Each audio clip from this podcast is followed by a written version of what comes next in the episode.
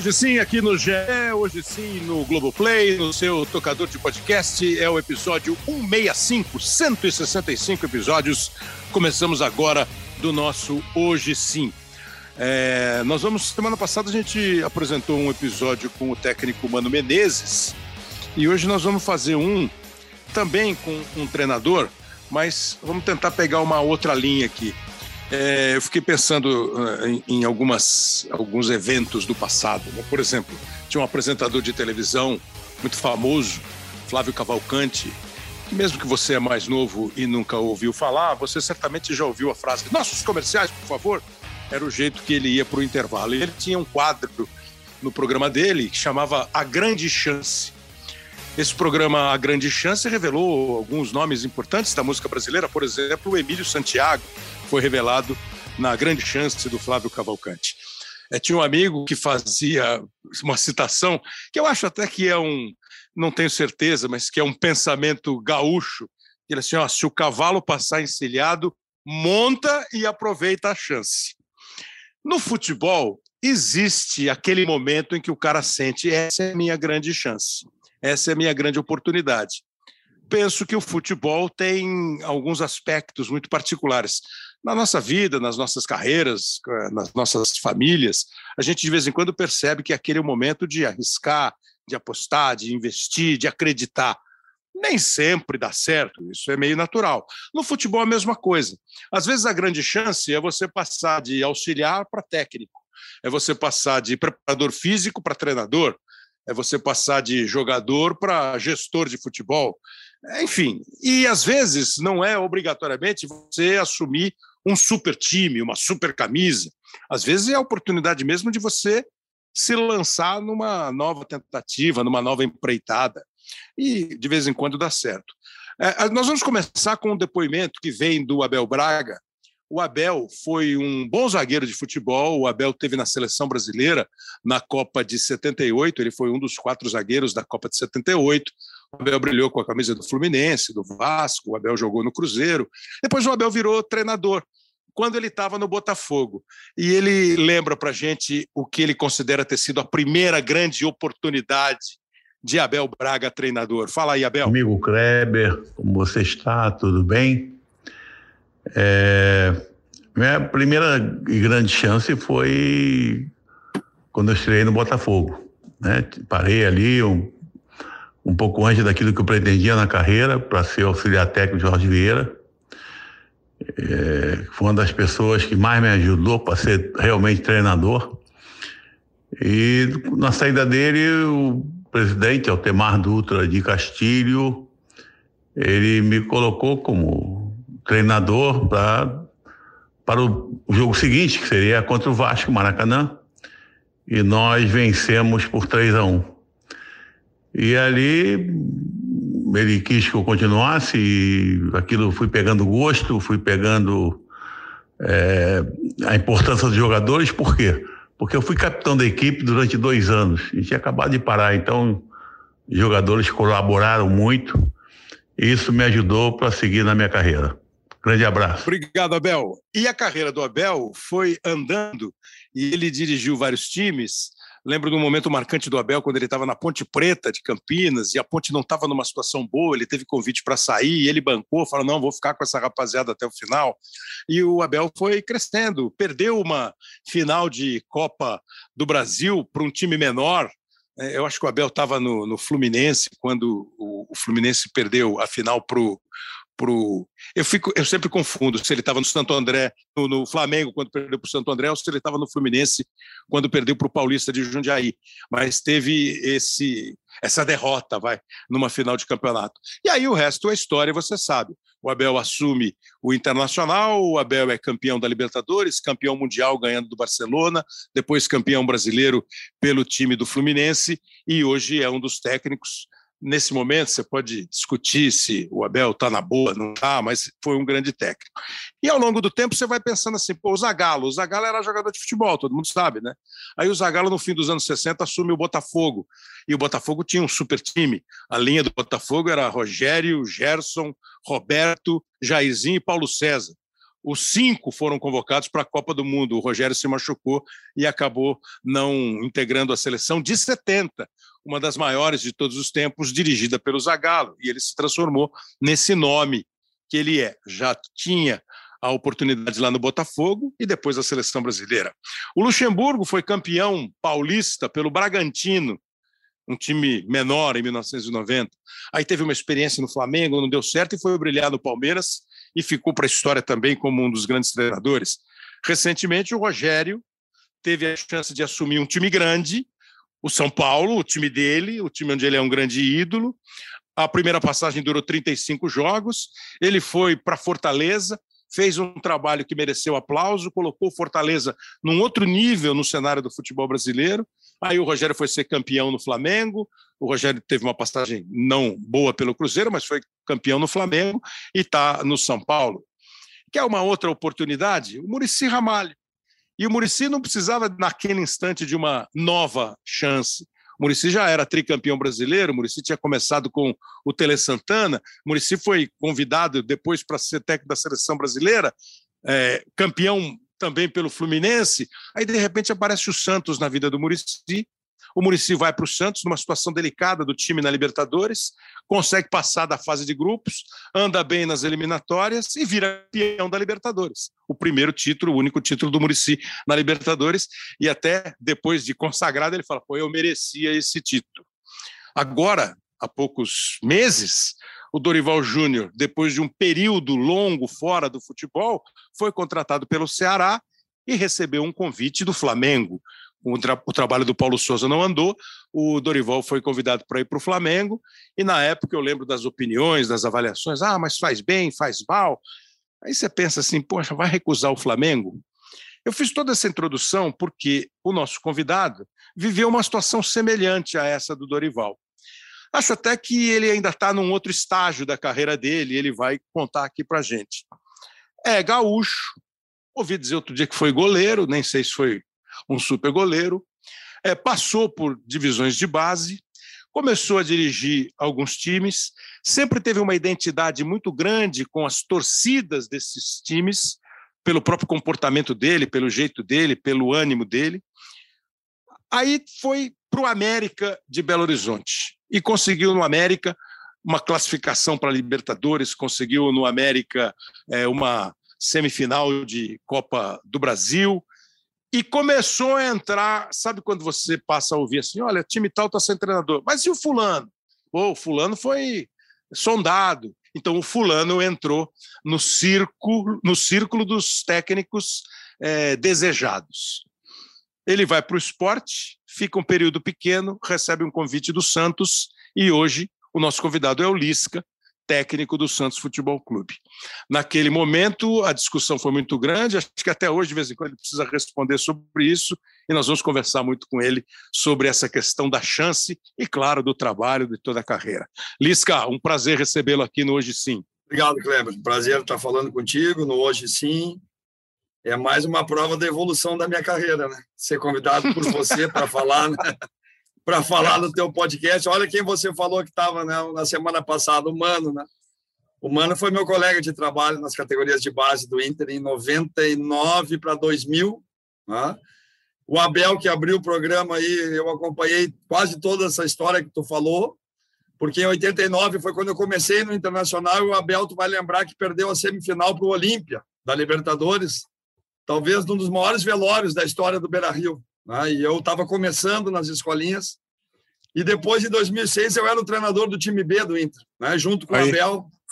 E eu, e eu comentei com ele na véspera da final da Libertadores essas duas finais que eles perdeu da Copa do Brasil, uma contra o Paulista pelo Fluminense e a outra pelo Flamengo contra o Santo André. E eu falei para ele, chegou a tua Ele estava nas duas, Lisca? Ele estava nas, nas, duas. É isso que eu não Tava nas duas ah, seguidas. Então eu, eu, eu, é, ele perdeu, era o Pericles Chamusca no Santo André, Santo André e o Wagner Mancini no Paulista. Né? Wagner né? Mancini no Paulista. Né? E eu, eu falei para ele na véspera: chegou a tua hora, velho. Tu tá chegando toda hora e o universo conspirou para ser tu o primeiro campeão da Libertadores do Inter. Tu sabe que tinha uma rivalidade muito grande, que o Grêmio já era uhum. bicampeão da América e o Inter não tinha sido campeão, né? E eu falei, chegou a tua vez, cara, chegou a nossa vez. Nós vamos sair amanhã daqui umas 13 e meia da manhã, campeão da América. E aconteceu, Cleber. Né? Aconteceu, foi muito legal. Eu pude trabalhar com ele muito próximo, né? E, e era o sparring dele na Libertadores, na verdade. Todo domingo ele treinava contra o time B, Beira Rio fechado, ele me chamava, pedia, olha, que o time adversário joga assim, monta assim o time. E eu montava, e a gente foi campeão da América, vice-campeão brasileiro, campeão gaúcho de juniores, campeão brasileiro de juniores e campeão do mundo. Né? E, e, na, e no Mundial, os, os, dois gols da semifinal, um foi do Pato e um do Luiz Adriano. E eles estavam até outubro comigo no time B. Então, isso aí foi, foi muito legal. Eu sou muito grato ao Abel, é uma referência para mim. Né? Então, achei muito legal que tu abriu o programa falando dele. E esses outros treinadores que tu falou também são referências, né? O que aconteceu com o Dorival, o que aconteceu com o próprio Mancini, né, Kleber? Que saiu do, do Atlético Goianiense, uhum, uhum. foi para o Corinthians. Mas o que mais me chamou a atenção foi o ano passado, sabe? Ele estava no América, ele me sucedeu no América, ele foi para o Grêmio, né? para o mesmo B, né? competição, concorrente direto do América, e depois ele retornou para o América, sabe? O, a diretoria do América trouxe ele novamente no outro ano, e eu conheço bem a diretoria do América, presidente Salum, presidente Alencar, o Helder. E ali mudou um pouco essa minha concepção, sabe, Kleber, de sair de um time para outro. Eu nunca tinha feito isso na minha vida, eu era um pouco contra isso, sabe? Era até uma premissa da minha carreira. Mas eu vendo a situação do Dorival e principalmente a do Mancini, eu, quando eu tive no América, eu recebi muitos convites para sair do América e neguei todos. Teve um que eu. Do próprio Santos, né? o presidente do Santos contou isso. Já, já é a terceira vez que o Santos me convida para vir. Né? E eu estava no América na final do Campeonato Mineiro e eu não podia atender o Santos, né? Não podia atender. E, e a outra vez eu também estava envolvido no Ceará, eu também não pude vir, né? E essa terceira vez eu não deixei passar, né? Aquilo que tu falou do cavalo encilhado, ele realmente passa, mas eu não acredito que ele passa só uma vez, sabe, Cleber? Ele passa algumas é. vezes. Tá? Ele passa é. algumas vezes por experiência própria, sabe? Ele já passou para mim algumas vezes. Umas eu montei e deu certo, as outras não deu certo. Mas eu não acredito que ele passa só uma vez, mas tem algumas vezes que são especial e você precisa aproveitar a oportunidade. Né? A diferença dos vencedores para aqueles que ainda não, não entraram nesse rol dos vencedores é que eles aproveitaram as oportunidades que foram dadas para eles. Né? E dessa vez, realmente, eu decidi vir para o Santos.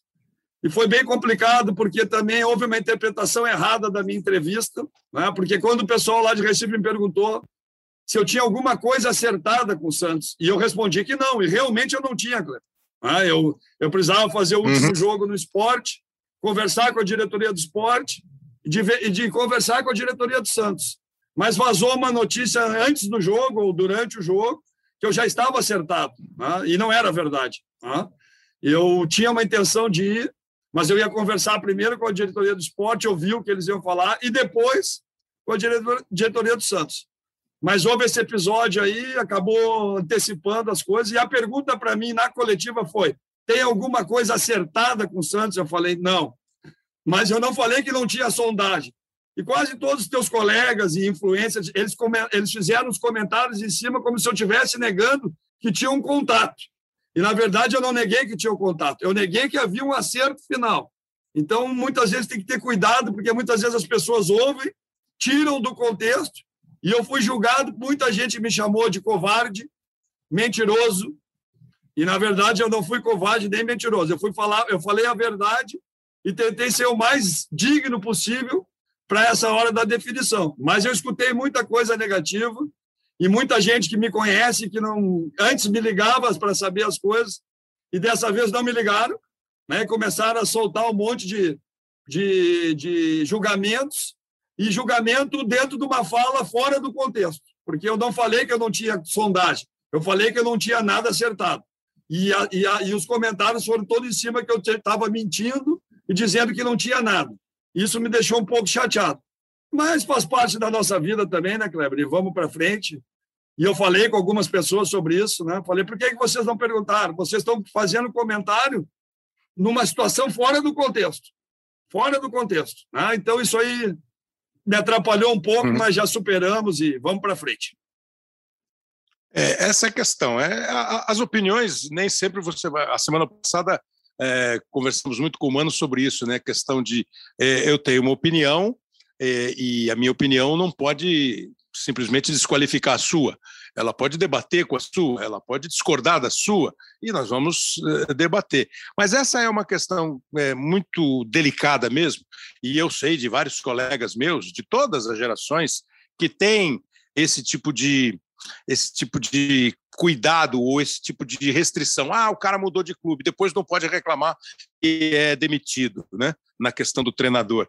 É, você falou que nunca, é, que foi a primeira vez que você foi. resolveu trocar de clube, é, porque você sempre teve por princípio levar o seu contrato até o final. Mas é, certamente já foi demitido outras vezes, sem o seu Várias. contrato e até o final, né? E até Várias. o final.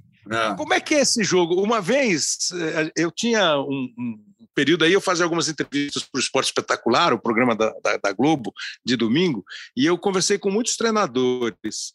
E com alguns deles, o Dorival Júnior foi um, porque o Dorival sempre foi muito incomodado com esse negócio do tempo de trabalho, do desrespeito que ele considera ao treinador, e eu acho que é um, um modo de considerar mesmo essa relação. É, mas eu falei com ele, eu lembro de ter perguntado também para o Cuca, alguma coisa nessa linha, Lisca. Pô, vocês devem ficar muito chateados quando um trabalho é interrompido pelo clube.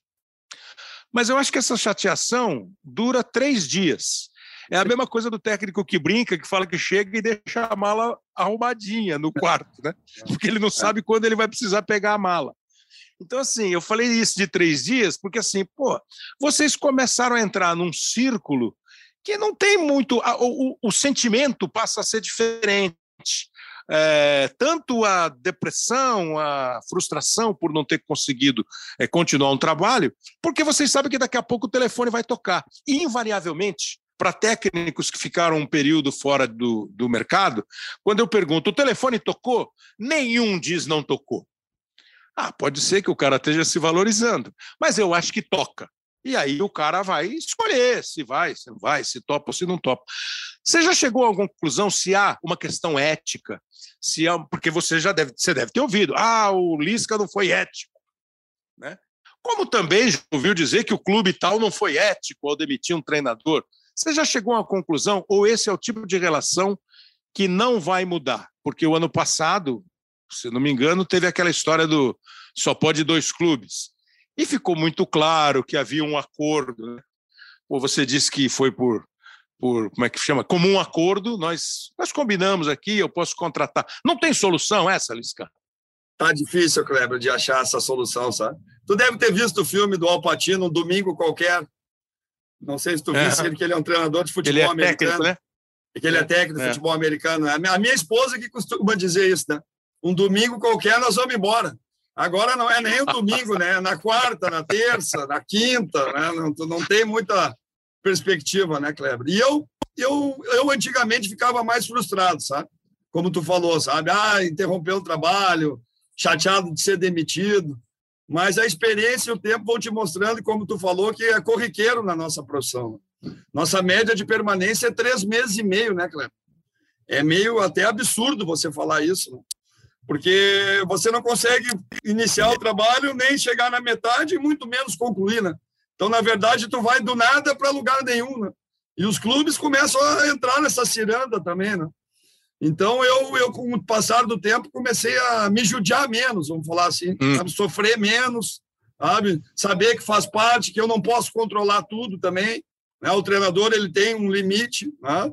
de atuação e, sinceramente, a nova legislação ela nos enfraqueceu demais, né, Cleber? Nós hoje somos, talvez, a ponta mais fraca do organograma do futebol, né? Uma diretoria de futebol, presidência, gestão executiva, diretor estatutário, jogadores e aí o treinador. Né? Até porque os nossos contratos, hoje, eles, vamos dizer assim, que eles são quase que diários, né?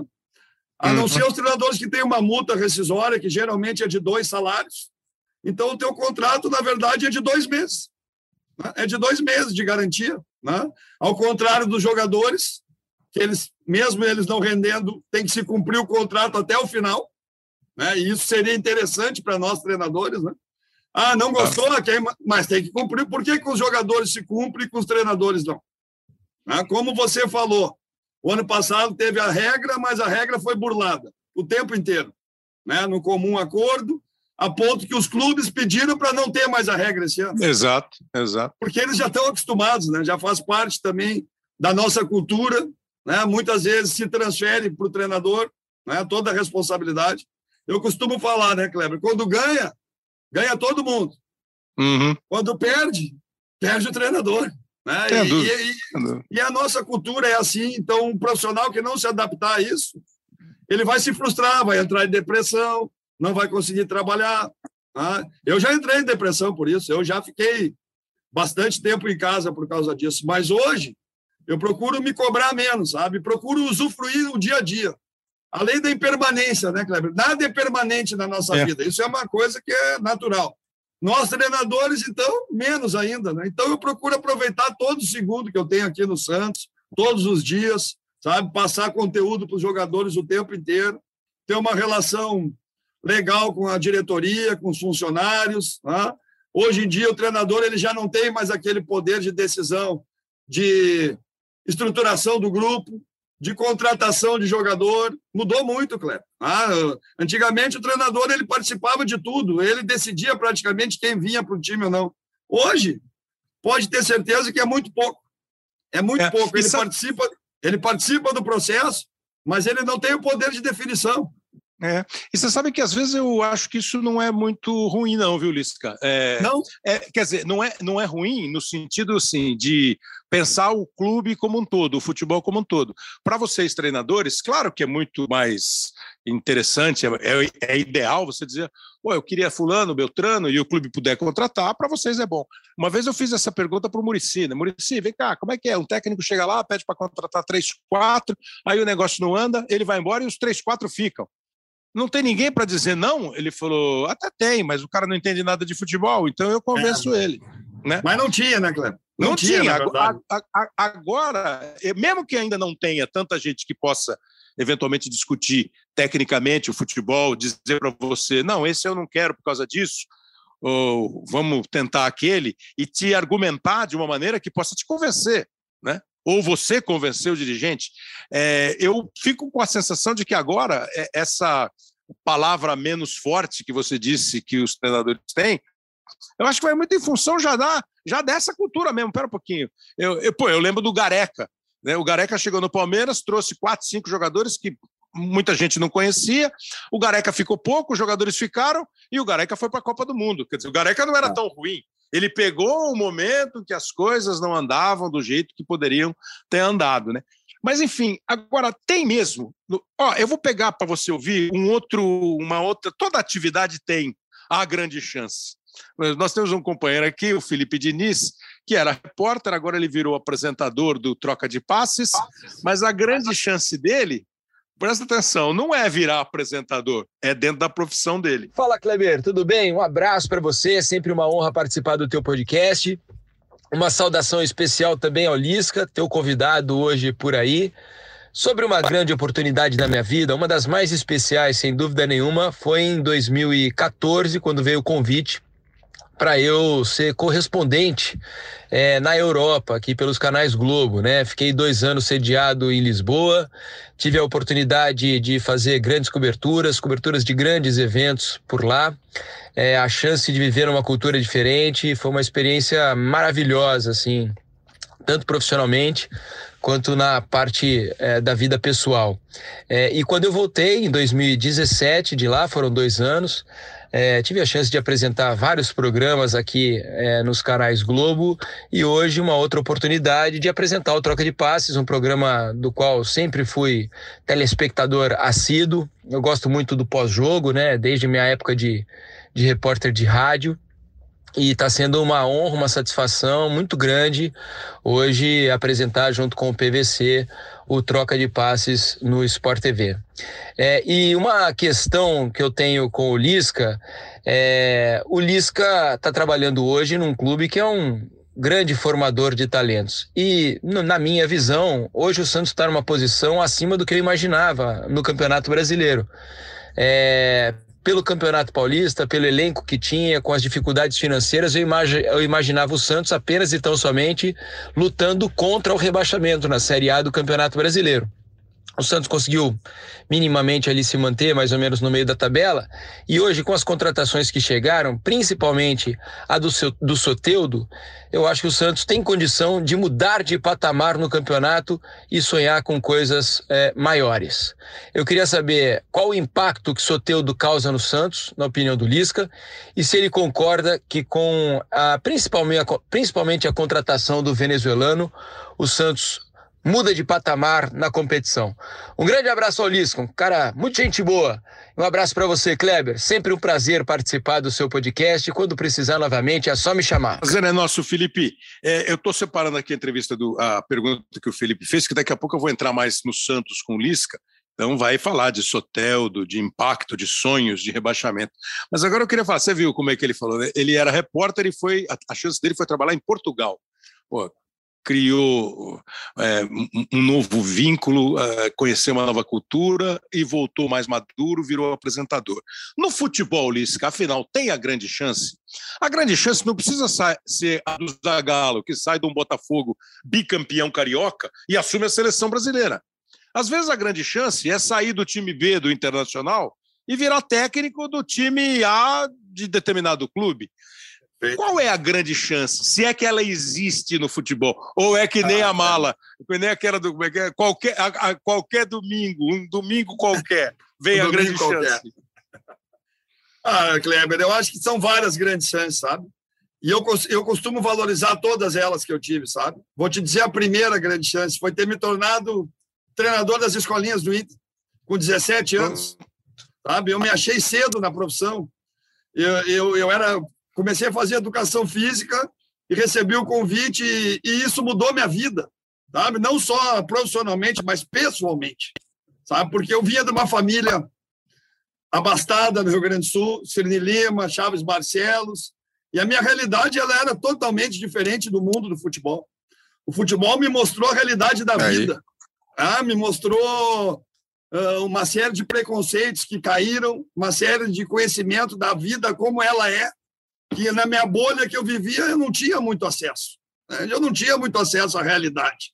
Então, isso eu já considerei uma grande chance, uma grande oportunidade da minha vida de me mudar como homem, como De pessoa. conhecer outro mundo, né? Comecei é, a conhecer é. o mundo de verdade. Sabe? O futebol te dá esse privilégio. Eu trabalhava com a classe baixa, baixa, baixa. Pensa com dificuldade os meninos de 11, 12 anos da periferia de Porto Alegre. Eu só convivia com a alta sociedade do Rio Grande do Sul. Então, isso para mim já foi uma grande chance. Né? Ser treinador do juvenil do Inter em 95, com 23 anos, tu não sabe o que isso mexeu comigo quando eles me convidaram. E depois ir para o infantil do São Paulo em 95 também, com o Tele, treinador do profissional, Dario Pereira no júnior, o Guto Ferreira no juvenil e eu no infantil com 23 anos, Cleber. Isso foi uma grande chance na minha vida. Treinador do Júnior do Fluminense em 2005, treinador do Luverdense na Série C em 2011, que me deu a oportunidade de jogar um campeonato brasileiro. Né? Era da Série C, mas era um campeonato brasileiro. Né? Depois o Juventude, depois o Náutico, que me abriu as portas do Nordeste. Sabe? O Guarani, tu não sabe que a honra que foi para mim treinar o Guarani, Cleber. Tu entra na, no, no túnel do Guarani, indo para. Eu, eu só dava treino dentro do brinco de ouro da princesa, tu não sabe o orgulho que era para mim isso. Eu entrava todo dia ali e dizia, cara, onde é que tu tá, velho? Aí entrava na, na, no túnel, tinha Careca, João Paulo, Ricardo Rocha, uh, Djalminha, Neto, Luizão.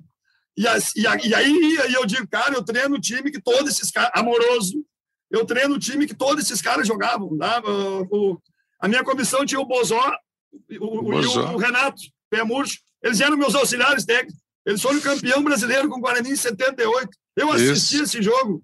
Eu assisti eles tocarem 3 a 0 no Inter no Beira Rio. Foi. Um jogo histórico, histórico, né? que, Zedon, que, eu estava né? lá. Né? E daqui a pouco eu estava treinando o Guarani.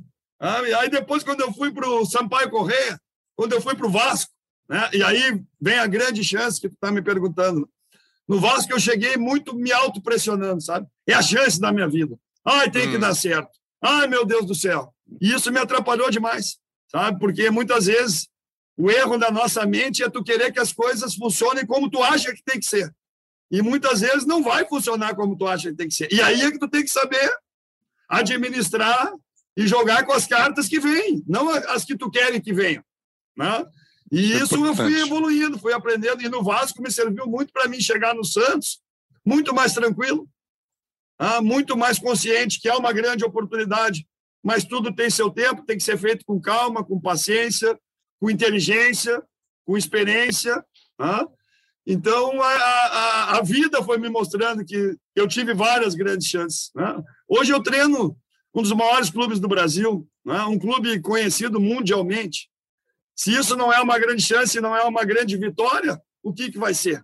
Eu comecei nas escolinhas, passei pelo Mirim, infantil, juvenil, júnior, time B, Série D, Série C, Série B, Série A, tudo que é nível que tu possa imaginar. Eu treinei o Ipitanga da Bahia em 2005. Quando eu cheguei lá, os caras me disseram que o material era da capa. E eu, tá bom. Só que quando eu cheguei lá, os bonequinhos da capa, eles estavam de frente, não de costa. Eu falei, caramba, né?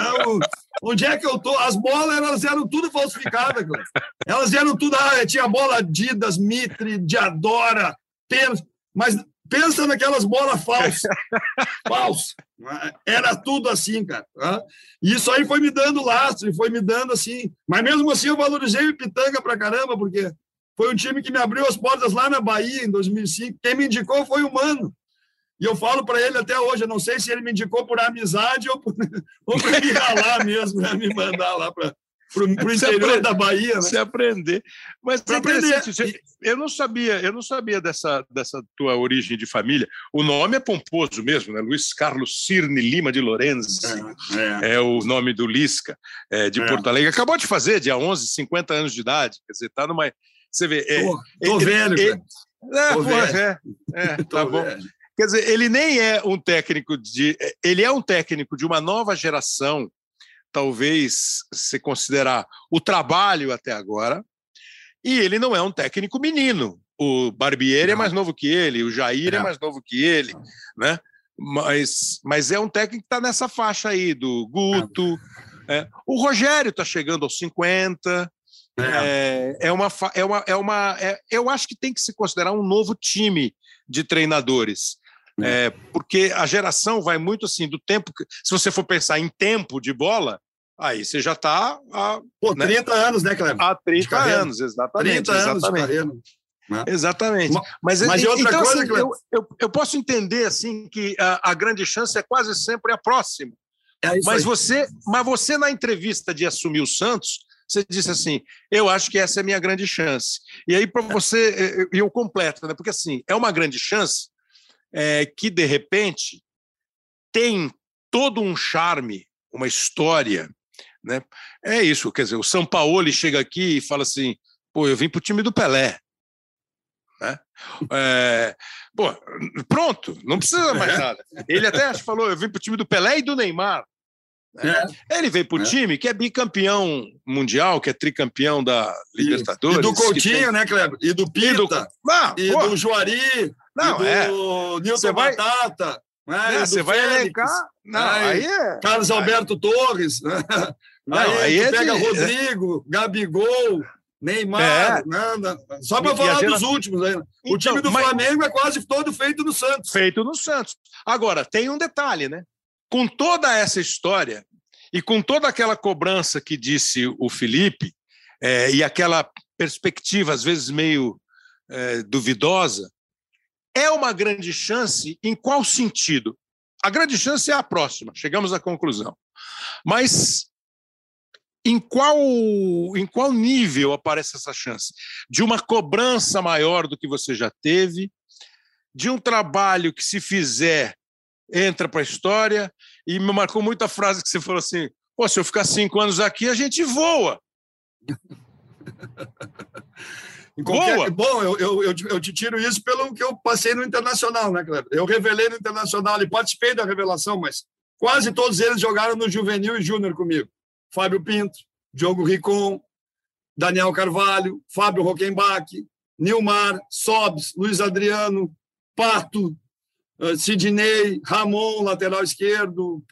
Cara, imagina esses caras cinco anos juntos. Cleiton Xavier. Infelizmente, no Brasil, nós não conseguimos, Kleber. Nós somos exportadores, como sempre fomos. Né? Imagina uhum. o Fluminense cinco anos com essa geração que saiu. Ou o Santos, uhum. cinco anos com essa geração que saiu. Nós daria aula também, como o Barcelona dá, né? como o Real Madrid dá, porque os caras ficam lá. Eles não saem de lá. Eles são produzidos, né? ou são buscados pelo mundo todo, para se desenvolver ali. E nós, quando nós estamos começando a desenvolver os caras, os caras vão embora. Eles não estão nem jogando o profissional mais. Tu pegar o Rodrigo, jogou muito pouco no Santos. O Pato, muito pouco no Inter. O Anderson, muito pouco no Grêmio, que eu trabalhei com ele no Grêmio também. Então, então é, eu, eu falo por isso, Cleber, entende? Porque muitas vezes há uma cobrança do melhor espetáculo, dos times melhor entrosados, né? com um futebol coletivo mais forte, intencional, não intuitivo. Mas é difícil, né? porque você não, como já falamos, o tempo de permanência é pouco. E a sequência de trabalho, ela dificilmente tem. Agora tu consegue num Atlético Mineiro, num Flamengo, no Palmeiras, mas para por aí já, né? Porque se tu vai bem, tu vende o jogador. E se tu vai mal, tu troca quase que todo o grupo. Ah, então, por isso que é. eu coloquei essa situação. Me deixa cinco anos aqui. O que eu já vi aqui de menino do sub-15, do sub-17, do sub-20, que tem um potencial do caramba para revelação, tu não imagina, Cleber. Tem aí uns seis ou sete jogadores de primeiro nível aqui no Santos. Tá? Agora, precisa desenvolver eles, né? E o Santos tem essa vantagem, porque ele dá espaço para os meninos. Né? Hoje eu tenho no meu time Marcos Leonardo, tem 19 anos. O, o Ângelo tem 17. O Lucas Barbosa, que entra, tem 21. O Sandro tem 19. Ah, pô, tu começa a pegar os meninos, é, é um mais novo que o outro. O Jair, zagueiro, tem 17, que é um fenômeno. Você vai vir falar é. dele agora recentemente. Então, eu, eu falei isso por a gente não ter essa possibilidade de desenvolver eles juntos. Então, foi por isso que eu falei. Tá? Mas, e... mas como é que essa grande chance é tratada, Lisca? Quando a, a, tratada assim, é, entre você e a direção que te contrata, e entre você e você? Ela, é, Kleber, assim, ela, eu, eu trato assim como uma evolução da carreira, sabe? Uma evolução da carreira. É uma grande chance, é realmente, de eu me consolidar nesse mercado dos, maiores treinadores do futebol brasileiro. Né? E, como eu falei para ti, hoje eu estou entre os 20 melhores treinadores do Brasil. É uma seleção natural já. Né? Se pegar os 20 clubes da Série A e os 20 da Série B, são só 40 treinadores num universo enorme. Né? E eu vim de uma. É, isso é bom botar, que... isso é bom pontuar. Isso, isso é bom pontuar, porque daqui a pouco alguém vai dizer que o Lisca disse que ele é um dos 20 maiores treinadores do futebol não, brasileiro. E não, o Lisca não. está dizendo que está entre os 20 Isso. treinadores da Série A do da futebol série a. brasileiro. Perfeito, da nata perfeito, perfeito, perfeito, perfeito. É isso aí. Me expressei mal, né? Mas já é assim. Não, mas você tá, já é uma... Mas vai entre os 40, você tá, vai. Ah, obrigado, Cleber. Mas é uma conquista. Isso é pior que o vestibular para medicina, Cleber. É pior que o vestibular para medicina na, na, na, federal. É muitos treinadores, né? E no meu caso, eu tive que quebrar muitos paradigmas, Kleber, porque eu não sou um ex-jogador famoso. E no Brasil, o ex-jogador já larga lá na frente. Se eu soubesse disso, eu tinha jogado profissionalmente só para ser treinador. Te juro por Deus. Te juro por Deus. Mas como eu te falei, eu vinha de uma família, né? Eu não quis pagar o preço. Eu era um bom centroavante, eu não era goleiro. Goleiro era meu bisavô, Carlos ah, de Lourenço, tá. e, meu, e meu vô, Jorge de Lourenço. Um foi treinador do rolo compressor do Inter, Carlos de Lourenço, Sim. e o outro foi goleiro do rolo compressor do Inter, um dos maiores times da história. Né? Então, a família De Lourenço tem muitos serviços prestados para o Inter dentro do campo. Não na parte de diretiva, na parte fora, não, dentro do campo. Né? E isso, é, isso me deu muita força para também iniciar a carreira e dar sequência na carreira. Né? Claro. E, e, eu tive que quebrar muito paradigma, Kleber, porque lá quando eu comecei em 90, ou você era ex-jogador ou você não tinha espaço. Né? Aí depois, os profissionais de educação física, pela obrigatoriedade do curso, e aí você vê o Mano, o Tite, o Filipão, o Lu, todos eles são professores de educação física. Né? E depois, com o tempo, essa obrigatoriedade saiu, que eu discordo, porque você se prepara muito ali na faculdade também, a nível de metodologia de treinamento, uh, didática, né, história, ah, tem muita coisa que tu aprende ali. muita coisa, né? Que tu pode levar para o futebol. E o treinador ele está sempre su submetendo o jogador a uma carga de trabalho.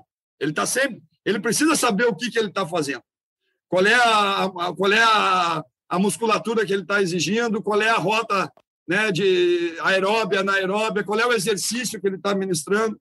Hoje as pessoas, ah, mas tem o preparador físico. Não, mas hoje a metodologia ela é muito casada, a parte física, técnica, tática e mental de uma sessão de treino.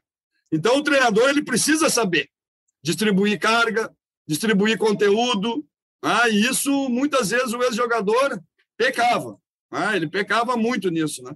Hoje em dia está muito melhor, uma geração nova aí de jogadores que está estudando, está se preparando. Os cursos da CBF ajudaram também, né? abrir, um, abrir um caminho. Não é tudo que tem ali, mas ele te mostra um caminho muito interessante. E, cara, foi difícil, Kleber, né? quebrar essa, essa, essa barreira, primeiro nas categorias de base, depois para chegar num profissional. Mas hoje está vindo, tem vindo uma turma legal aí. Hoje tu vê o Guto, né? o exemplo maior foi o Parreira, o próprio Mano também não foi um cara, né? O Barbieri, né? eu mesmo, né? Aí tu pega o Dado, o Cavalcante, aí tu pega o Guanais ali. Tem uma geração, Kleber, de novos treinadores muito boa no futebol brasileiro. Mas é muito boa. Bruno Pivetti na Tombense, Guanais no Novo Horizontino, Mozart no Guarani. Se tu vê o trabalho dos caras, o conteúdo que os caras têm, o Cauã de Almeida, que hoje é auxiliar do Inter, foi meu auxiliar no América os caras têm assim um conteúdo muito forte. Eles precisam de espaço, que é difícil no é. nosso futebol. O, o, o, o, PV, o PVC vai falar aqui agora, porque tem uma, uma. Aliás, em outras oportunidades de conversar com treinadores assim, é, fica muito claro que só hoje o ex-jogador na intuição é, não resolve. Ele precisa não, juntar a academia com a experiência. E o PVC vai falar aqui da. Eh, você citou o internacional, essa ligação da tua família com o internacional, né? tendo uh, é, antepassados técnico e jogador do internacional. Ele fala da primeira grande oportunidade dele, PVC, e faz uma pergunta legal para você sobre o internacional nessa questão de a grande chance. Fala, PVC! Kleber, Legal essa tua abordagem de, de pensar não, quando foi oportunidade. Vai fazer 35 anos, eu trabalhava numa empresa de cobrança, recolhia cheque sem fundo e o meu chefe chamava Miguel Hax, era, era ex-policial e ele fazia as intimações eu tinha que levar. Levei um monte de comunidade no ABC. Morava em São Bernardo e quando eu voltava para o escritório, passava na rua de Urubatuba, eu tinha 18 anos recém-completados estava no primeiro ano de, da faculdade de jornalismo, passava pela rua de Urubatuba e tinha uma placa escrito Jornal Diálogo. Hum. Um dia eu criei coragem de subir e pedir, falei, sou estudante de jornalismo, quero trabalhar. E o dono do jornal me deu quatro pautas e publicou duas. Depois me deu mais quatro pautas e publicou mais duas. E foi assim que eu comecei a ser jornalista no dia 15 de setembro de 1987. Vai fazer 35 anos agora. Mas oportunidade de você falar a hora certa no lugar certo foi Editor Abril. Eu fiz curso Abril de jornalismo em 91 e fui trabalhar com tanta gente legal, cara. Era tão sedutor aquele ambiente de você passar e olhar Carlos Maranhão, Joaquim Kifuri e, e, gente, políticos e modelos e gente que entrava e saía do prédio. Era, era, mas gente, especialmente com jornalistas referências. Cara, se você trabalha com, os, com alguns dos melhores, a chance de você aprender é muito maior, né? Enfim, acho que ali foi o meu hora certa no lugar certo. Estar na editora Abril a partir de 1991. Eu tinha 21 anos quando entrei naquele ambiente. Para você, Lisca, qual foi ao contrário? A hora errada no lugar errado? Que você falou, agora eu vou deslanchar, mas o clube não estava preparado, ou você não estava preparado. Ah, Inter 2016, por exemplo, conta pra gente. E tem sempre o outro lado da moeda, né, Lisca? E é esse Inter 2016 foi aquele sufoco de ir lá para tentar salvar do rebaixamento numa situação que era inquestionavelmente delicada. É. Ele me perguntou e já respondeu, né, Kleber? Ficou fácil para mim responder, né? Porque é aquilo que, ele falou, né? A, a, minha grande chance foi no Inter, realmente. trabalhar com vários treinadores né, consagrados que eu vi. Né? Vou te dar um exemplo. O Abel, em 89, quando chegou lá, pô, os treinos do Abel eram bons pra caramba, cara. Treino moderno, treino atualizado. Ele tinha vindo de Portugal. Vou te dar outro treinador que eu aprendi demais, Antônio Lopes, quando uhum. treinou o Inter em 92. Já fazia trabalho tático, trabalho de coordenação de movimento, sincronia, atração, entrada no espaço. Era muito legal de ver os treinos do Lopes. Eu estou falando de 92, Kleber. E eu, e eu tenho treino que eu uso até hoje que eu uso até hoje, que eu peguei do professor Antônio Lopes. Né? É, Pô, quem mais que eu vi? Pô, eu vi o Paulo Otuori lá em 99 também. Eu era treinador do juvenil. Pô, o Paulo me chamava para fazer o coletivo que me, que, assim, ó, que me marcou. Eu ficava fora do campo, era treinador do juvenil, né? Ele vem para cá comigo, para o treino quando tu achar que tiver que parar. Quiser repetir a bola parada, tu repete. O treino é nosso, não é meu, não é teu. O treino é do Inter. É um time profissional contra o juvenil e nós estamos trabalhando para a empresa Inter e aqui está o futuro do Inter. E aquilo ali me marcou do jeito, e hoje eu repito a mesma coisa nos clubes que eu vou. Eu faço questão de ir na base, eu faço questão de trazer o treinador para próximo de mim, fazer coletivo com o juvenil, com o júnior, deixar ele participar. Então, a minha grande chance foi trabalhar com vários profissionais. Né? Depois tive o Parreira também, que eu pude ver, e era um ídolo meu, Parreira, pela organização do time de 94. Né? e por tudo que ele apanhou, né? E, e para quebrar um paradigma de 24 anos não foi fácil. E nós tivemos que nos organizar defensivamente para voltar a ganhar uma Copa do Mundo, né? Porque a nossa é. cultura é. é o jogador brasileiro nasce pronto e decide sozinho. E não é mais verdade isso. Não, não é mais. Não, não existe mais isso, né? Talvez a gente demore. Mas nós somos o último país a introduzir o quarto zagueiro, não sei se tu lembra disso. Lembra? Todo mundo por que, que se chama o quarto zagueiro? Porque se, se jogava com três. E todo mundo começou a baixar um do meio-campo, porque eram três atacantes e ter uma sobra. O Brasil foi o último país a fazer isso e, e disse: não, nós não vamos tirar um do meio para botar para trás. E era o Fausto, volante até do Flamengo. Foi o primeiro que eles puxaram para trás. Em 40, quando o Dori Kruscher chegou para treinar o Flamengo, ele pediu 10 bolas, trabalho de 2 a 2 trabalho de fundamento. Os caras, não, no Brasil nasce todo mundo pronto, o jogador não precisa isso. Hum. O jogador já tem o natural. Então, a, as grandes chances estão na aprendizagem, sabe? E eu, graças a Deus, pude aprender demais. Eu tive, assim, a felicidade de trabalhar na base, só em clube grande. Inter, São Paulo, Grêmio, Fluminense. Eu sou um privilegiado, Eu trabalhei com o Kaká, com o Júlio Batista, com o Marcelo, com o Lene, com o Anderson, com Luca, ah, com o Lucas, com todos aqueles do Inter que eu te falei. Então, o teu parâmetro, é, ele sobe. Sobe, é, ele sobe. Sobe. Teu nível de exigência sobe. Né? Tua, tua cobrança sobe. Né? Tu, tu acostuma a ganhar. No juvenil, para mim, perder um jogo era um parto, só que aí isso me atrapalhou um pouco na minha início de carreira profissional, porque quando eu perdia, claro. eu sofria demais, claro. entende? Então eu comecei é, a é aprender é, é, a perder.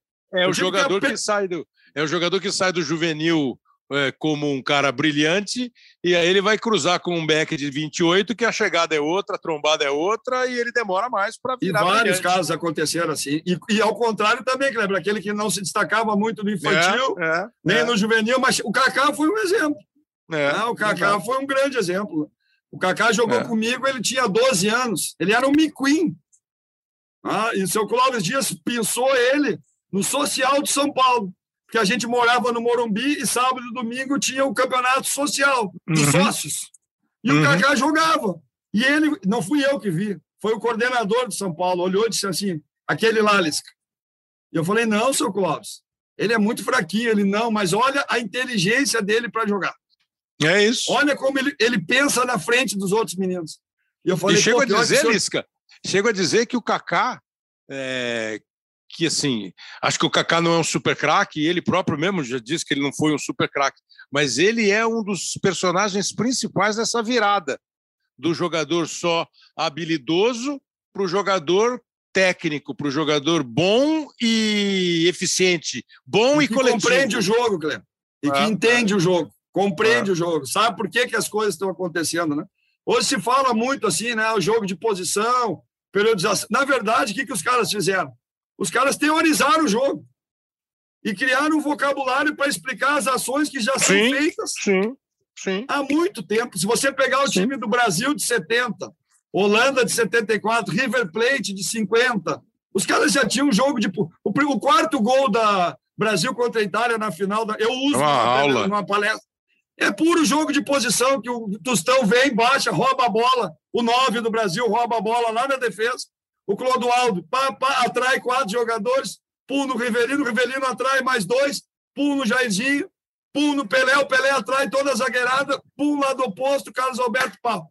Jogo de posição puro, puro. Só que o que, que tem agora? A teoria e os jogadores fazendo por intenção, sabendo que ele está arrastando a bola para liberar o passe na frente para o lateral, que o extrema está puxando o lateral para abrir espaço para o meia entrar nas costas. Então não mudou muito. O que mudou foi a teorização do jogo. E as pessoas se assustam com isso. É, e o que vocabulário. falou, né? Geração mais nova, gera... eu me considero sempre da geração mais nova, cara. Porque eu estou me atualizando o tempo inteiro. O É tempo mesmo. inteiro. Eu não É fico preso lá. O que eu fazia em 2000 não serve para mim agora. Não É. serve. Não, tem- Não. é isso mesmo. Eu jogava assim, marcação encaixada. Vamos encaixar. Hoje eu quero desencaixar. Não dá, né? Eu quero É. desencaixar. Eu não quero mais encaixar nada. Eu quero fazer gestão de espaço, tempo, bola, adversário e, e- e meus companheiros. Antigamente eu mandava correr atrás, um zagueiro sobrava. Ah, o jogo muda constantemente. E aí eu vejo assim, um dos problemas da velha geração é não aceitar as mudanças. Entende? Achar que o, o- por exemplo, eu vi o Murici falar uma coisa que eu discordo dele. Eu, pô, eu sou assim fã do Murici. Mas ele fala que o treinador só tem um papel importante no time sem a bola. E quando pega a bola, o jogador. Eu não concordo. Você pode criar circunstâncias para os jogadores desenvolver o seu potencial. Hoje tu controla a distância entre um. Futebol tem distância certa, tem o ritmo certo, tem o tempo certo da jogada, tem fixar o adversário para criar espaço. Então o jogo com a bola ele é muito coletivo também, né? E sem a bola, Kleber, evoluiu demais porque tu pegou ali anos 70, anos 80, cara, os sistemas de marcação Sim. evoluíram demais, Kleber, evoluíram demais. Hoje todo mundo fecha espaço. Se tu não tu pressiona a bola ou tu fecha a linha de passe, ou tu fecha a bola na diagonal. Antigamente não tinha muitas essas funções defensivas, era mais joga, sem a bola os ponteiros descem até o meio, cada um mais cuidando do seu. Hoje a tática coletiva sem a bola é muito grande também, né? principalmente É. quem joga a marcação zonal.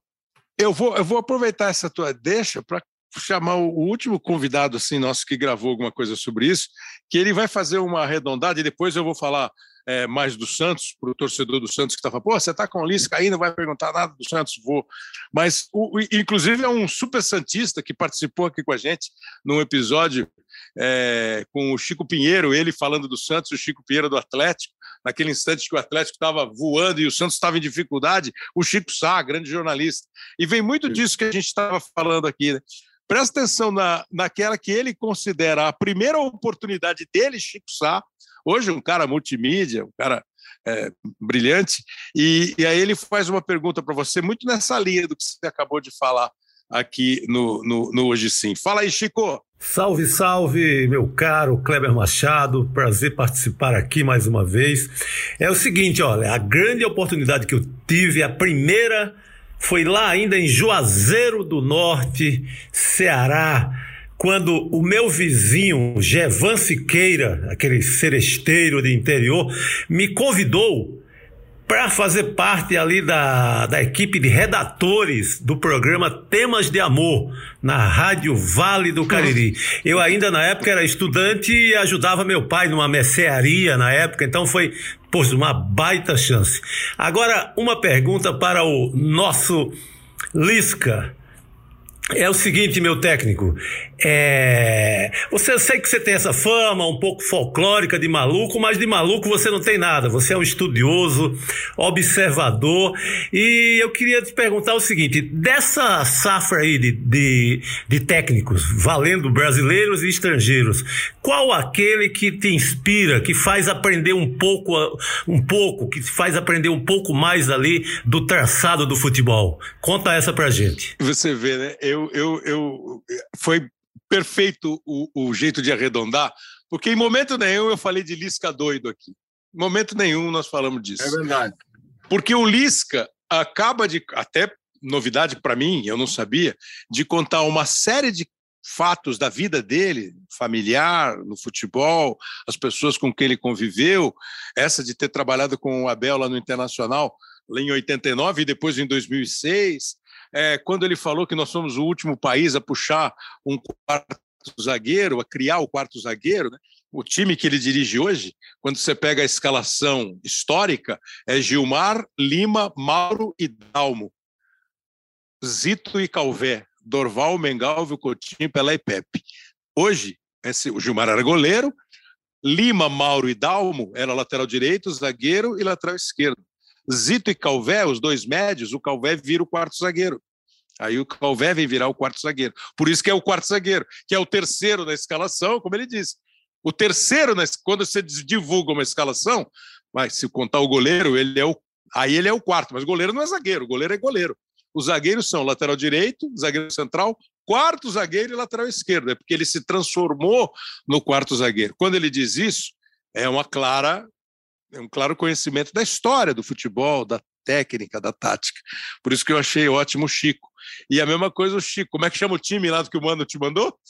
Ipitanga, na Bahia. Ipitanga. Mas do Ipitanga, o, o, o, o Felipe Diniz viu a grande chance quando ele foi ser correspondente em Portugal. O PVC passou por um jornal no ABC, mas foi encontrar os grandes jornalistas na Abril. Né? O Abel era jogador e virou técnico do Botafogo. E o Chico foi lá em Juazeiro, é. quando ele foi escrever um programa de rádio sobre amor, entendeu? É, eu acho que isso é bem legal. E a, e a pergunta dele vem bem ao encontro disso que você estava falando. Quais são os caras da tua geração, ou aqui do Brasil, de fora, os caras que hoje você vê e brilha o olhar ao vê-los dirigir um time? Ah, eu gosto de vários, sabe, Kleber? Cada um com a sua peculiaridade, sabe? E eu gosto muito do Rogério.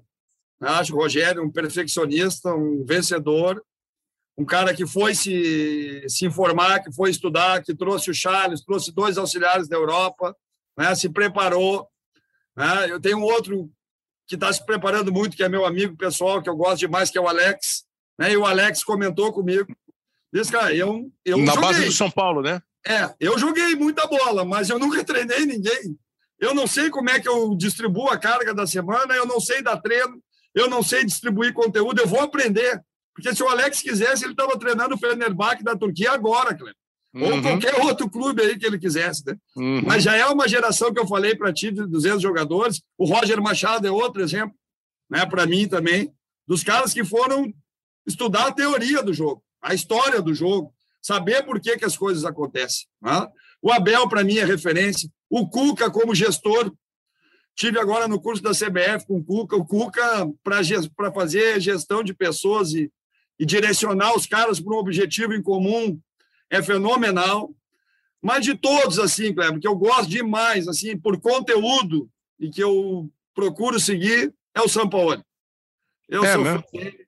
Ah, eu já joguei algumas vezes contra ele e a maneira que ele joga, o jogo de posição, é para mim é, é um cara que tira o máximo do atleta e tem muita variação de maneira de jogar, mesmo padrão, mas diversas maneiras táticas de jogar. Isso me chamou muito a atenção.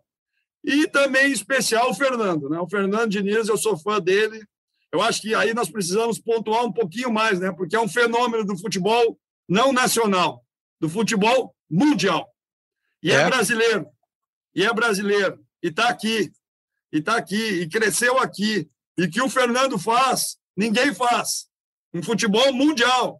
Eu não estou falando. explicar para mim porque, assim, a semana passada, quando eu perguntei para o Mano, o Mano falou que tem muito técnico bom, muito técnico tal, mas ele falou, mas aqui no Brasil, ele falou que o Guardiola é diferente de todo mundo é, e que é. tem dois diferentes no Brasil. Ele citou o Rogério Ceni e o Fernando Diniz. É. É, até que o Júlio César aqui participou do Twitter elogiando o, o, a entrevista com o Mano. É, o Danilo Trevisan diz assim: é, é, não, ele, não, ele já não, não, não, gostou muito, não. Ele, ele não gostou muito da entrevista do Mano. o, o Nós Palmeiras, que é o Felipe, achou legal o papo com o Mano, é, o Danilo, mais uma vez. Mas eu estou tentando achar um aqui que falou uma coisa que é muito interessante. Ele falou assim: o Mano falou que o, os dois são diferentes, o que não quer dizer que eles são bons. Sim. Foi o. Foi o. Foi o porque aqui o Rafael fala que a, a, maneira como ele falou do Fernando Diniz e do Rogério foi, Mas... foi legal. Tu Mas, sabe o que, que mais me chama a atenção achar. do Fernando, ah, Cleber? Aqui, aqui, ó, Luciano, Luciano. Luciano falou assim: o Mano falou isso, mas não quer dizer que eles são bons, são diferentes. Fala do, do Diniz, como você estava falando, então, por favor. O que eu mais gosto de ver os times do Fernando jogar é o prazer que um tem de dar a bola para o outro. o, o, futebol é associativo, mas no Brasil, tu convencer os caras a abrir mão do eu pelo nós, não é fácil, Cleber. Não é fácil. E o Fernando convence fácil. Né? E o jogo Verdade. associativo de combinação curta, né, paralela cheia, que ele chama, trazer o time todo para um lado, construir através uhum. de blocos, né, através de blocos. O Fernando interpreta o jogo diferente, ele vai jogando por fases. Ele vai, não é mais de goleira para go, goleira é bom, né? Porque goleira é né? só é baliza para baliza. Se organizava muito o jogo da, de relação a baliza e baliza. Ele organiza por fases. Ele vai, vai, vai suplantando o adversário etapa por etapa né, com muita qualidade técnica, com muita combinação de movimento, muita sincronia de movimento. E eu, e eu adoro isso, Kleber. Eu adoro, eu procuro Não, colocar algumas linda. coisas no meu time. Ah, a explicação que você está dando é linda, assim, do Fernando Diniz. Assim, eu tô, tô vendo, assim. Então ele bota três do lado direito, depois ele, ele junta mais quatro no meio, aí ele vai para esquerda, e esse, e juntar o ponto direito e o ponto esquerdo do mesmo lado. Isso. Ah, é, é, Só ele faz isso. espetacular. Só ele faz isso, né? Eu tive que jogar contra ele há pouco.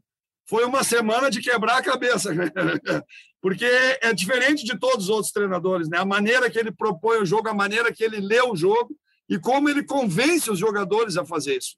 Isso é que mais me chama a atenção.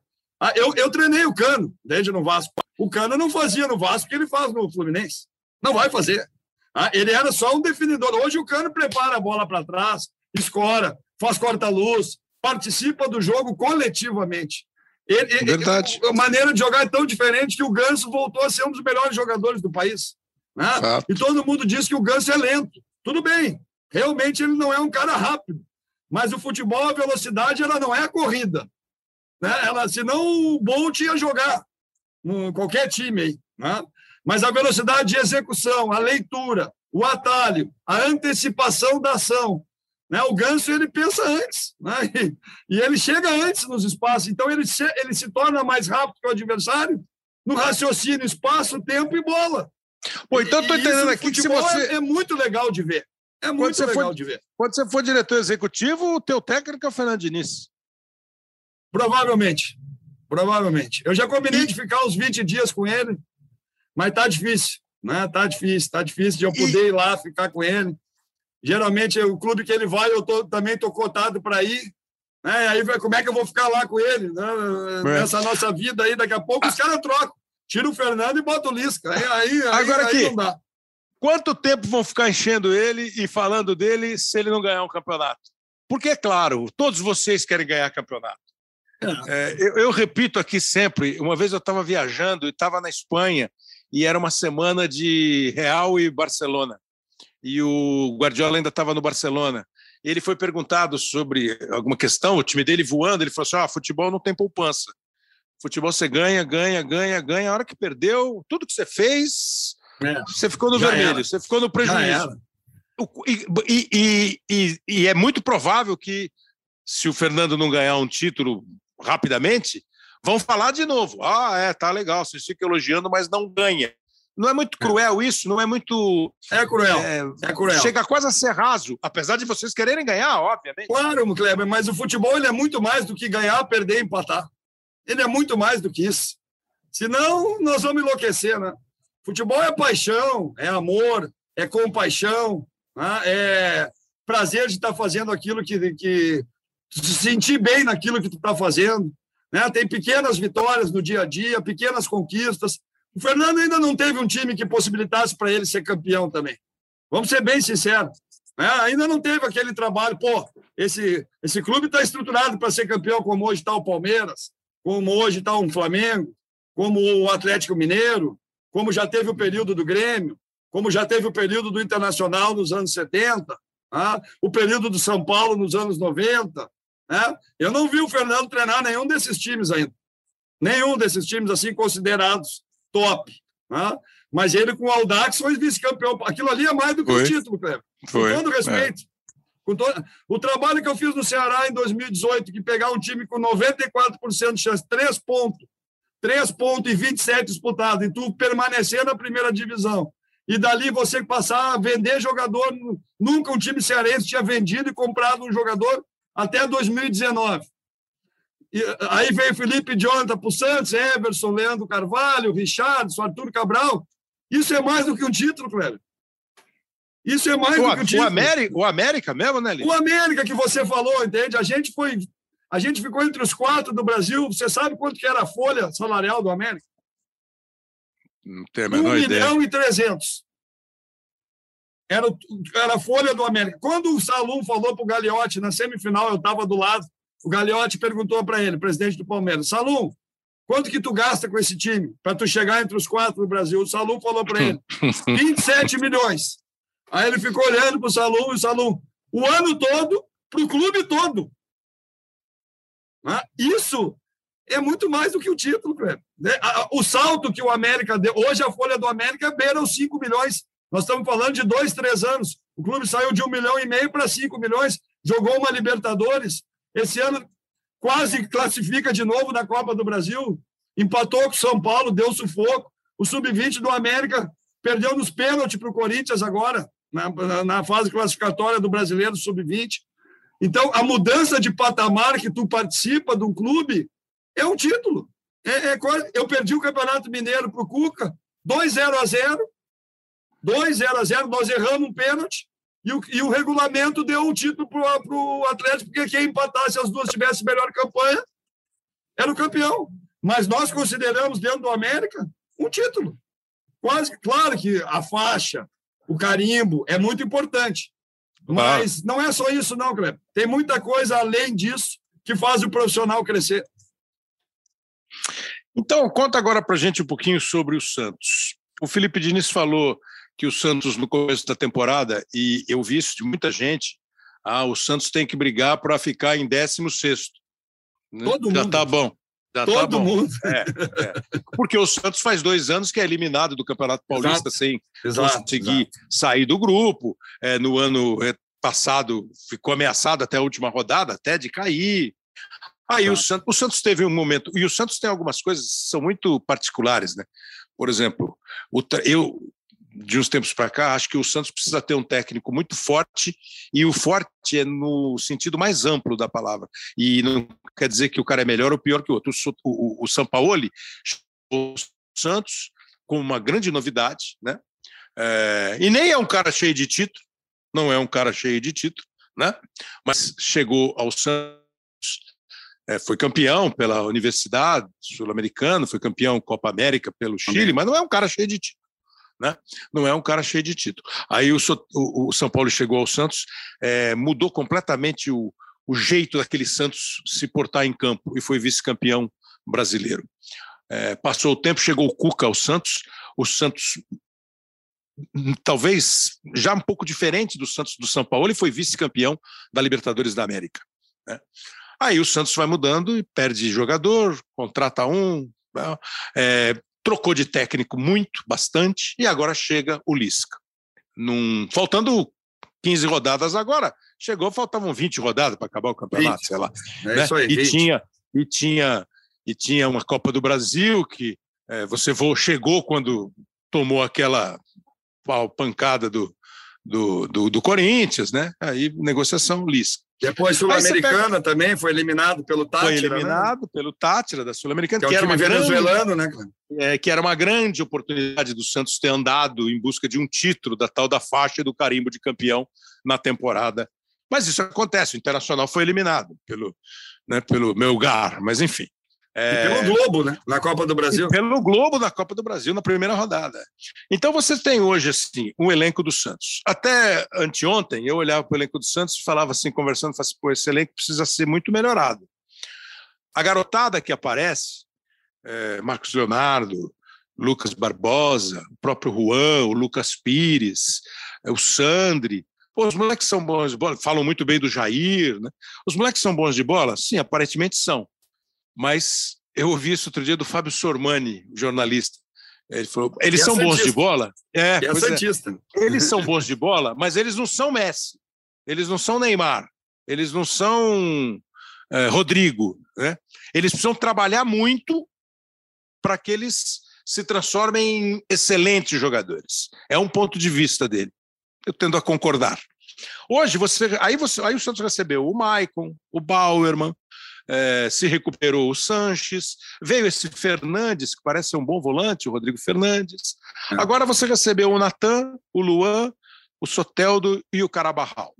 Claro que o Soteldo é o que o torcedor do Santos abriu um sorriso maior do que o Soteldo, o sorriso, né? E ele jogou muito bem contra o São Paulo, que foi exatamente a pergunta que te fez o Felipe. Faz um balanço desse Santos. Qual era a realidade? Qual é o objetivo? Esse objetivo é real? Esse time pode, porque vai estar todo mundo esperando, né? Quando é que o Luiz vai escalar o Luan? Como é que o Luiz vai escalar o time? Isso aí vai viver no dia a dia. Qual dia -dia. é o, o Santos que você projeta para esse final de temporada? Vai, final meio final de temporada, e com a perspectiva, por exemplo, não sei o que você conversou com a diretoria, de você continuar no Santos em 2023. É, o planejamento é continuar, Kleber. Meu contrato é até o fim de 2023. Né? Foi uma das razões que eu vim para o Santos também. Né?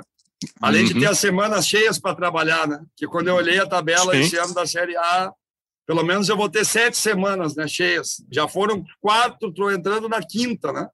E a evolução do time é bem gritante, né? não querendo puxar o assado para mim, né? não, não uhum. isso, né? mas é, é visível né? a evolução da equipe, a organização com a bola, sem a bola. Mas quando eu cheguei no Santos, eu ouvia muito isso que você falou, sabe? Todo mundo falando. O Santos briga para não cair e lambe os beiços se não cair. Né? A grande verdade era essa, né? Então não sou só eu que sou doido, né? Porque vocês também muitas vezes, né? Com a chegada do Soteudo, o Santos mudou de postulante ao rebaixamento, agora é candidato a Libertadores. Né? E foi assim, rápido, foi em uma semana. Né? Mudou todo o conceito. Né? O que, que eu cheguei aqui, o que, que eu vi, Kleber? Eu vi um time acuado, sabe? um time com pouca confiança, um time desconfiado dele mesmo, tá? e muito longe da característica do Santos, que é um time audacioso, é um time que propõe, é um time que arrisca, é um time que não tem medo. E no meu primeiro jogo contra o Fortaleza, fora lá, eu te confesso que eu fiz uma estratégia para o jogo e, uma, e um posicionamento. Trabalhei dois dias só, que foi o que eu tive antes da estreia. Né? E quando o time entrou em uhum. campo, eu me assustei. Eu disse, nossa, nós estamos assustados, porque a, nós estávamos com a bunda lá atrás, sabe? Pouca iniciativa, bloco baixo, pouca disponibilidade para pressionar a bola no campo do adversário. Nosso pós-perda ele era quase dentro da nossa área, né? então a gente tinha dificuldade para agredir depois de recuperar a bola. E ali eu vi que eu precisava trabalhar muito autoestima, confiança, autoimagem dos jogadores, trazer um clima positivo para o dia a dia. Né? Eu vi que tinha muita. O grupo estava muito heterogêneo, vamos dizer assim, também a nível de, de integração, a nível de, de, companheirismo, cumplicidade. E eu comecei a trazer essa minha paixão, essa minha doideira que todo mundo fala, que na verdade eu sou doido por aquilo que eu faço. Eu, eu sou apaixonado por ser treinador de futebol, por as oportunidades que eu tive, pelas grandes chances que eu tive, né? Então eu comecei a trabalhar isso e comecei a trabalhar uma organização diferente da equipe a nível de iniciativa de jogo, a nível de jogo de posição, né? de saber ocupar alguns espaços, levar o adversário para alguns setores que a gente queria também, criar algumas situações positivas e principalmente sem a bola, Kleber. Nossa referência aqui era o jogador ainda, né? era marcação individual quase que o campo todo. E nós estamos mudando isso, nós estamos fazendo gestão de bola, tempo, espaço, companheiros, adversário, marcação zonal, marcar muitas vezes pela frente, não por trás, para a gente poder adiantar o nosso time, interceptar a linha de passe, induzir o time adversário a jogar alguns setores que a gente queira, fazer um jogo mais intencional. Né? Isso eu acho que eu estou conseguindo fazer no Santos.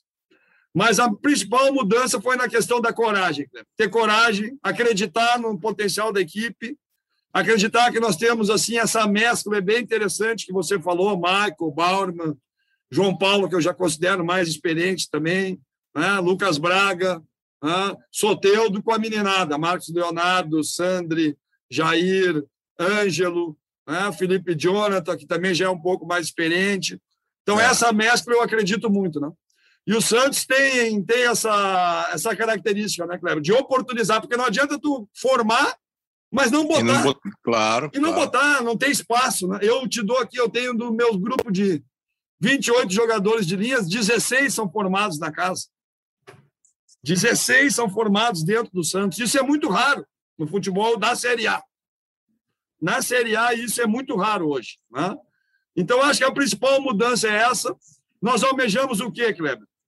Escapar logo dessa, desse, né, dessa situação do rebaixamento. Mas, assim, o meu desafio com os jogadores é nas próximas duas rodadas. Nós, nós ganhamos do Cuiabá e nós ganhamos do Goiás, nós vamos para 39 pontos, nós não, não falamos mais de rebaixamento, com 13 rodadas de antecedência. 13. Não é duas, nem três, nem sete, são 13. E aí nós vamos poder pensar em coisa maior. Né? E aí mais tranquilos, sem essa pressão, sabe? sem essa desconfiança. Já melhorou muito, Kleber, a, a questão da autoestima, da autoimagem, né? de pensar em coisa melhor. Né? Hoje nós estamos em oitavo. Vai lá que ganha um brasileiro sul-americano e um brasileiro a Libertadores. Nós estamos na pré-Libertadores. Hoje nós já estamos. Né? Que foi o caso do América o ano passado. Mas eu converso com eles para a gente tentar, assim, chegar assim num, G6, sabe? Seria bem legal. Uhum. E a gente, nós vamos enfrentar todos os times que estão na nossa frente ainda nesse turno. Todos. Qual é o nosso desafio? É jogar com os fera no nível deles. Jogar com o Flamengo em alto nível, Palmeiras em alto nível, Corinthians, Inter, ah, Atlético Mineiro, porque aí nós vamos virar os fera. Se nós ganhar deles, aí nós vamos ah. virar os feras. Aí tu vira, tu muda de turma. Ah? E o Santos ele deu uma uma baixada nesses últimos dois anos, como você bem colocou, né? Pelas questões de Paulista briga pelo rebaixamento, brasileiro briga pelo rebaixamento, ah, Copa do Brasil tomou um estouro do Corinthians, Sul-Americana perdeu para um time venezuelano, né? Que todo mundo ah vai passar do taxa. Então, tu há de convir comigo que a confiança foi lá para baixo. Né? E, e, é isso que eu estou resgatando, mostrando também conteúdo para eles, mostrando essa determinação, essa querer aproveitar a grande chance, né? Querer aproveitar, que é uma grande chance para eles também, né? Todo profissional que vai bem aqui no Santos é muito valorizado, né, Cleber? Pelo histórico do clube, pela pujança do clube, não só a nível nacional, mas a nível mundial. O Santos recentemente vendeu o Rodrigo por 200 milhões, né? Então, tem o Neymar, tem o Gabigol, tem o Pelé, tem esses caras abrem a porta para essa meninada que não tem porta mais aberta do que isso, né, Kleber? Então, eu tenho passado isso para eles. Né? Se eles têm noção do que, que essa parceria profissional com o Santos pode acarretar para eles, profissionalmente e pessoalmente. E acho que isso eu estou conseguindo mostrar para eles, para o clube. Né? Eu estou valorizando demais a oportunidade. Era um sonho da minha vida, né? Vim tra trabalhar no Santos, né? de vez em quando eu me belisco, né? Mas será que é verdade mesmo? É, sou eu mesmo, né? E as pessoas falaram, ah, mas tu também tinha um sonho de trabalhar no esporte? Tinha, realmente tinha. Mas graças a Deus eu não tenho só um sonho na minha vida, eu tenho vários. Pô, dorme vários. toda noite? Eu durmo todo, ah, não todas, Kleber. Tem, tem noite pós-jogo, não durmo. Né? E, e na semana, assim, eu durmo, eu durmo umas 10, eu, vejo o jogo, né? Aí, mas eu acordo geralmente quatro e meia, cinco da manhã. E aí é o horário que eu gosto de trabalhar, das 5 às 7, antes do treino. Eu gosto de dar uma olhada nos treinos que passaram, nos jogos que passaram, no, no próximo adversário, na estratégia que nós vamos usar para esse jogo, como que os caras marcam, como que os caras pressionam, né, como que eles contra-atacam, porque nosso papel é esse, é, é tentar passar para os jogadores o máximo de informação possível. Mas quem decide o jogo é eles, né, Cleber? Então, eu, eu almejo, é. assim, é. jogar jogar bem contra os grandes e, quem sabe, colocar o Santos numa pré-Libertadores ou Libertadores. Mas, antes de tudo, fazer esses 39, 40 pontos aí com antecedência. Né? Mais, mais rápido possível. possível é. O mais rápido possível, porque no futebol o seguro morreu de velho também, né, Kleber? E muitas vezes tu acha que as coisas estão resolvidas e elas claro. não estão resolvidas. Né? Claro. Então, eu, eu aprendi isso, né? Eu só me dou satisfeito quando o objetivo já está alcançado. E se nós sair mais rápido dessa, né, dessa, nós vamos chegar mais perto da turma de cima. Uma coisa está ligada à outra, né? Então, é esse é o meu discurso que eu tenho usado com os jogadores. O discurso é bom, imagino que deixa o torcedor do Santos é, otimista. É, assim, é só pode ser bem sucinto mesmo. É, e vai todo mundo te perguntar do Luan. Como é que você recebeu o Luan? Como é que está o Luan? Eu gosto muito do Luan, né? Tu sabe que eu sou de Porto Alegre, eu acompanhei tudo que ele fez no Grêmio. Né? Sou muito amigo do Renato também. O Renato tem uma admiração enorme pelo esse jogador, né? E eu sempre que cruzei com o Luan nas últimas duas vezes, nós jogamos Corinthians e América na Copa do Brasil em 20 e depois do Brasileiro. E ele já não vinha. E a gente conversou, cara, uma hora tu vai vir jogar com a gente, comigo e com o Márcio, que é meu auxiliar, que foi jogador e é muito amigo do Luan também, né? E quando o presidente Rueda me falou da possibilidade, eu aceitei na mesma hora, sabe, Cleber? Porque eu acho que a gente pode dar uma, uma abertura para ele, para ele recuperar o futebol dele. Óbvio que ele vai precisar se condicionar e ele está bem consciente disso, né, Cleber? Ele ficou mais claro. de um ano sem jogar, né? E a claro. especificidade do jogo é diferente da do treino. Né? E ele vinha treinando também separado. O que, que eu tenho trabalhado com ele? A troca de ritmo. O Luan precisa trocar um pouco de ritmo, acelerar, romper linha, sabe? Trabalhar com mais intensidade também sem a bola. Mas isso requer um tempo de preparação e eu espero que ele daqui a uns 30 dias, não sei só para esse ano, mas a minha ideia é contar com ele principalmente para o ano que vem, e aí usar a pré-temporada também, e aí deixar o Luan na ponta dos cascos e ele voltar a ser o grande jogador que ele sempre foi. O, o presidente do Santos, Andrés Rueda, passa a, a sensação de que está tentando fazer um trabalho de é, administrativo mesmo no Santos, né?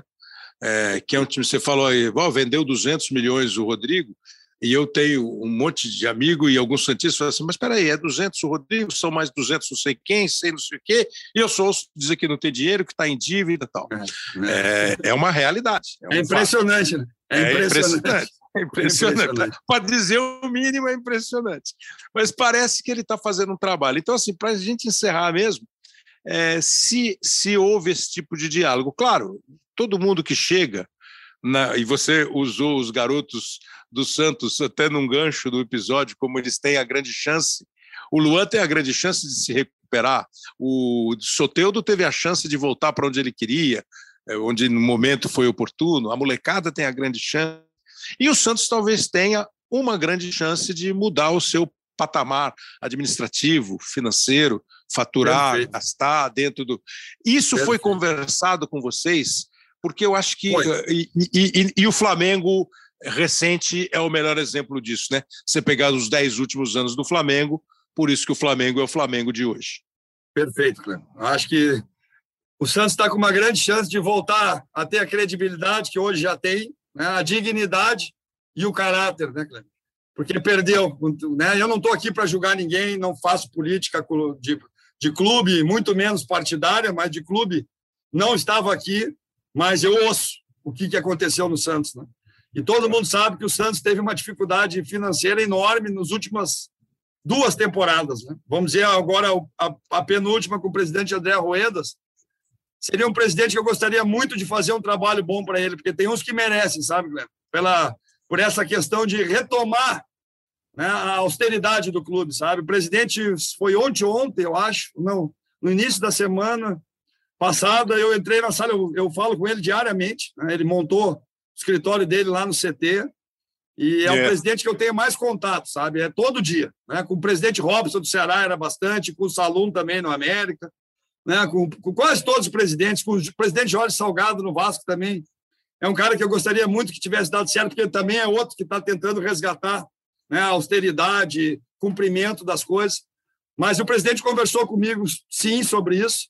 E foi uma das razões que eu vim para cá também, Cleber. Trabalhar com um presidente que prima por isso, sabe? Que prima pela, pelo dia certo, pelo que é combinado não custa caro, né? e as coisas no Santos hoje são feitas com muita clareza e com muita transparência. O tema dele é transparência, lealdade, austeridade e cumplicidade. Né? E, então, eu estou muito feliz de. Ia te falando, entrei na sala dele, ele estava terminando uma, uma audiência na Justiça do Trabalho em Brasília sobre o pagamento dos fundos de garantia do Santos, que não pagava há muito tempo. A bagatela está em 70 milhões, Cleber. Só isso, 70 milhões para acertar tudo. Né? E ele estava assim, os caras estavam discutindo a credibilidade dele. E aí eu vi isso, ninguém me contou. O, juiz votou a favor do Santos na, no parcelamento devido à credibilidade que o presidente tem demonstrado. E ele abriu a votação falando isso, e todos os auditores votaram junto, e foi uma unanimidade o respeito que o Santos está fazendo, porque pode demorar, mas cumpre. Né? Então, ele, tá, ele tem feito isso, e eu estou muito feliz de trabalhar com o presidente assim, sabe, Kleber? E, e, nesse resgate do Santos, sabe? E aí a gente vendeu o Batistão, ele me chamou, pô, que eu vou ter que vender. Eu digo, vende, vende, nós, nós resolvemos, nós trazemos outro. Daqui a pouco ele vai ter que vender o Marcos Leonardo ou o Ângelo. Né? E nós já estamos vendo quem que vai substituir. Né? Mas tudo isso em prol de regulamentar o Santos. E eu acho que o ano que vem ele vai conseguir, sabe? E aí ele vai poder investir mais, ele vai poder né, trazer mais recursos para o futebol. E muitas vezes o torcedor não se dá conta disso, né, Cleber? Mas isso é um grande título, Cleber, que a gente falou, né? De títulos. Esse talvez seja o maior do Santos nos últimos tempos, sabe? Essa retomada e essa busca da credibilidade, da austeridade. E isso tu sabe que no futebol, boca a boca, né? entre jogadores, é muito grande. E hoje as pessoas vêm para o Santos tranquilas, sabe? Há, dois, há uma temporada, duas atrás, três, quatro atrás, infelizmente, estava difícil de vir trabalhar aqui. E hoje ele está resgatando isso e eu estou muito feliz e espero poder colaborar com ele, com toda a diretoria também né, do Santos, para eles terem sucesso e agora também no ano que vem buscar o resultado esportivo, que é um dos objetivos da gestão também. Olha, foi uma grande chance esse episódio 165 do Hoje Sim de ouvir o Lisca, de conversar com o Lisca, de conhecer um pouco mais do Lisca, é, e eu achei muito bom. O Léo Bianchi, o Pedro Suaide e o Lucas Garbelotto são os produtores e editores. Ainda conseguimos, no meio do papo, é, citar aqui os nossos é, ouvintes que participam pelo Twitter. Obrigado ao PVC, ao Felipe Diniz, ao Chico Sá, ao Abel Braga que participou. E muito obrigado a você, Lisca. A gente gostou é. demais. Se você eu... gostou, tá bom. E tomara que o nosso ouvinte também goste. Eu gostei, gostei demais. Estou feliz por poder te conhecer também mais pessoalmente, né? Porque a gente te vê narrando tudo que é, que é evento aí pelo mundo todo, né? E a gente vira fã de vocês, vocês viram a voz, né? Essa comunicação com, com nós, com a gente, né? Torcedores e telespectadores. Então é uma honra e toda essa turma que tu falou aí não tem nenhum fraco, né? Pô, PVC, pô, nossa, tá louco. Chico, né? O Chico é, pô, também é um cara que eu admiro demais. Então agradeço por esse espaço, por vocês poderem me mostrar também mais para o público, né? Desmistificar muitas vezes uma imagem que fica meio distorcida, né? Mas te agradeço demais, cara. Foi um prazer enorme, foi uma tarde agradável, foi acho que uma hora e um pouco mais de papo. E sempre que tu precisar, eu estou à disposição. E estava olhando teu quadro lá no fundo, parece um campo de futebol riscado, um é. treinador maluco, mas não é. Eu já vi que não é.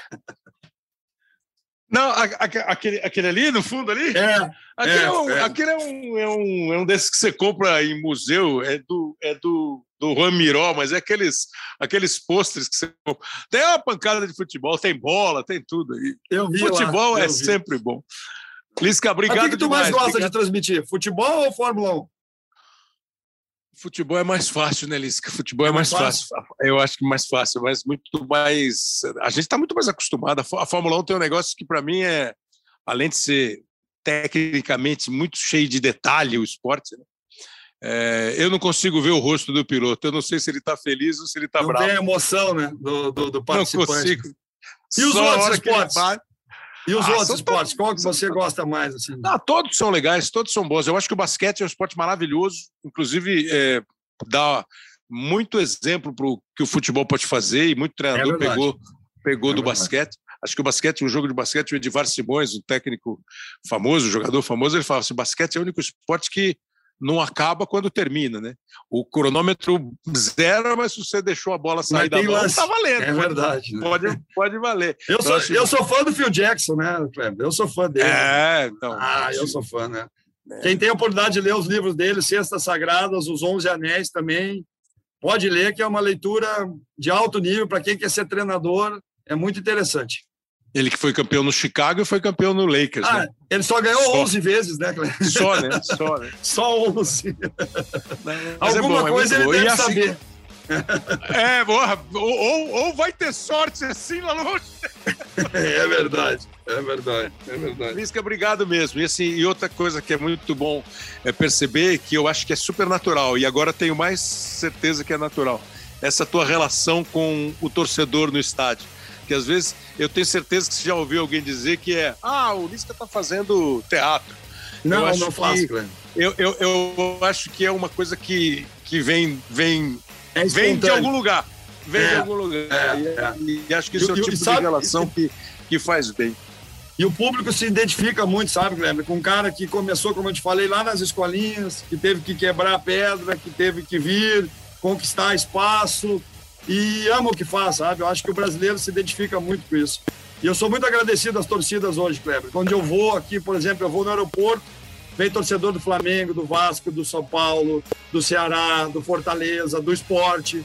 Pô, Lisca, a gente gosta muito de ti, vamos bater uma foto, meu filho, ah, meu pai, sabe? Isso não tem preço pro profissional. É. Então aproveito aqui o teu espaço, que é enorme, para agradecer todas as torcidas, sabe? Que eu trabalhei. Algumas não gostaram muito, que também é normal, né? Principalmente a do Sampaio Correia, que é a única que não gosta muito de mim, que eu fui treinador. Até hoje eu não sei porquê, né?